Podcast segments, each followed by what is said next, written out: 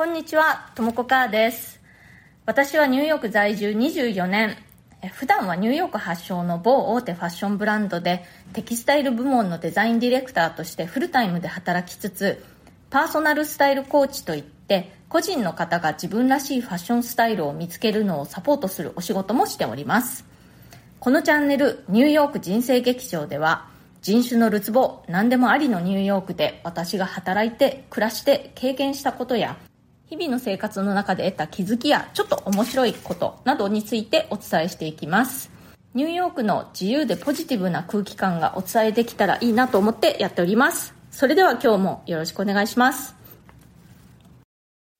私はニューヨークのファッション業界でデザイナーとして今はデザインディレクターとしてもう長いこと働いているんですけれども、そうすると結構同じ業界にいる若いデザイナーの人たちとか、あとはデザイナーを目指している学生さんたちなんかからよくいろんな相談を受けるようになりました。それで思うのは、そうやって人に聞くことができる人って強いなっていうことなんですね。私自身のことを振り返ってみると、人に聞いたりするのは上手じゃなかったなと思いますね。まあ今でもあんまり上手じゃないですね。大体自分一人でいろいろ考えて結論を出してしまうことが多いように思います。なんでかっていうと、まあ一つにはね、ちょっとこう人に対して遠慮してしまうっていうのがあるんですね、すごく。なんとなくこう自分のことでね、人をあんまり煩わせたくないっていうのがあるのと、あとはもう単純にちょっと恥ずかしがり屋みたいなところがあって、特にね、よく知っている人であればある、あるほど相談したりするのがなんとなく気恥ずかしいような感じがしてしまうんですね、私の場合。だから私に対して相談事を持ちかけてくる若い人たちに対して逆にすごいなって思うんですよね。私もね、若い頃にこんな風にして業界の先輩とかまあ業界じゃなくても先輩方にね、いろいろ相談とかできたらよかったなって思うんです。やっぱり自分をオープンにしていろいろ人に聞くことができる人っていうのは、こう人から可愛がられますよね。実際に自分で考えていただけでは思いつかないようなアドバイスをもらえたり、それから相談した相手の人にね、特別に思ってもらえたり、いいことがいろいろあるなと思います。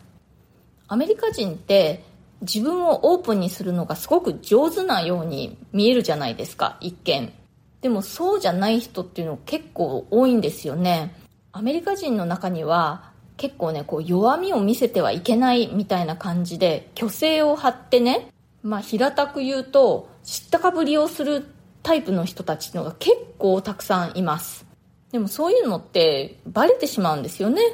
でもバレてもさらに知ったかぶりを続ける人っていうのが結構いて、そういうのが特にね、若い人だったりした場合は残念だなって思うんですね。あ今が絶好の聞くチャンスだったのに、こんな知ったかぶりをしてね、なんだかもったいないなと思うことがあります。別に若くなくても知ったかぶりせず聞いた方がいいとは思うんですけれども、特にまあ若い人で業界での経験がまだ浅くて、何か知らないことがある。その仕事に関してね。そういうのは別に普通じゃないですか。話してる中で何かわからないことがあったら、もうそれは聞く絶好のチャンスですよね。私もそういう感じだったら聞きやすいですね。自分のことを考えても。こう、折り入って質問とか相談とかする方が、なんとなく勇気がいるっていう感じがします。私は人に質問したり相談したりできるっていうのも一つの才能だなと思うんですね。自分にはあんまりない才能なので結構羨ましかったりします。今は自分が相談されることの方が多くなってきたんですけれども、それによって、あ、そうか、こういう風にして相談とか質問とかすればいいんだなって逆に分かってきたって感じがします。え実はですね、先ほどこのチャプター全部録音し終わった後で間違って消してしまいまして、まあ、がっかりしながらもう一回お話ししたいと思います。私この一回一回の放送に全然その原稿とか何も書いてないんですよ。だから、一回喋ったことはもうね、一度きりというか、同じ風にはちょっとお話できないかもしれないんですけれども、まあ、気を取り直して、えっとですね、またコメントをいただいていますので、ちょっとご紹介したいと思います。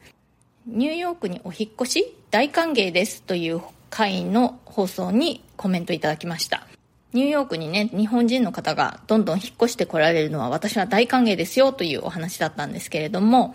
えー、月読み24さん、月読み24さんって言った方がいいのかな。確か以前もコメントくださいましたよね。ありがとうございます。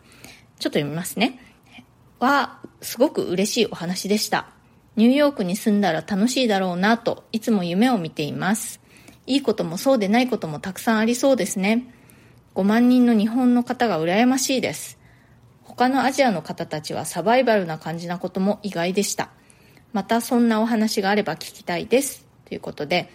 ありがとうございます。そうですね、ニューヨーク、いいこともそうでないこともたくさんありますね。いいことは、人々がね、割とこう、単刀直入で合理的なこと人は人、自分は自分っていうのが徹底していること。あとね、街がコンパクトなこと。東京なんかと比べるとぐっと狭いという感じなんですけれども、まあ、その狭いエリアに世界一流の美術館だとかコンサートホールとか劇場なんかがこうギュッと集まってること。嫌なところは、まあ、とにかく物価が高い。あとは人の出入りがすごく激しくて、まあ、仲良くなった人たちもね、結構すぐにニューヨークを去ってしまったり、あとは冬がとにかく長くて寒いということですかね。またニューヨークの話も随時していきたいと思います。今日も最後まで聞いてくださってありがとうございました。今日の放送が気に入ってくださったら、チャンネルのフォローや SNS でのシェアなどもしていただけるととても嬉しいです。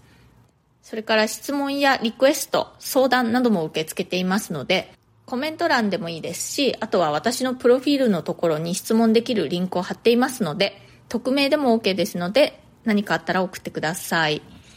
ニューヨークのことやファッションのこと、海外で働くこと、海外で暮らすこと、キャリアチェンジのこと、何かチャレンジしてみたいことがある、などなど私にお答えできそうなことであれば、この放送の中で随時お返事していきたいと思います。というわけで、それではまた次回、ともこかーでした。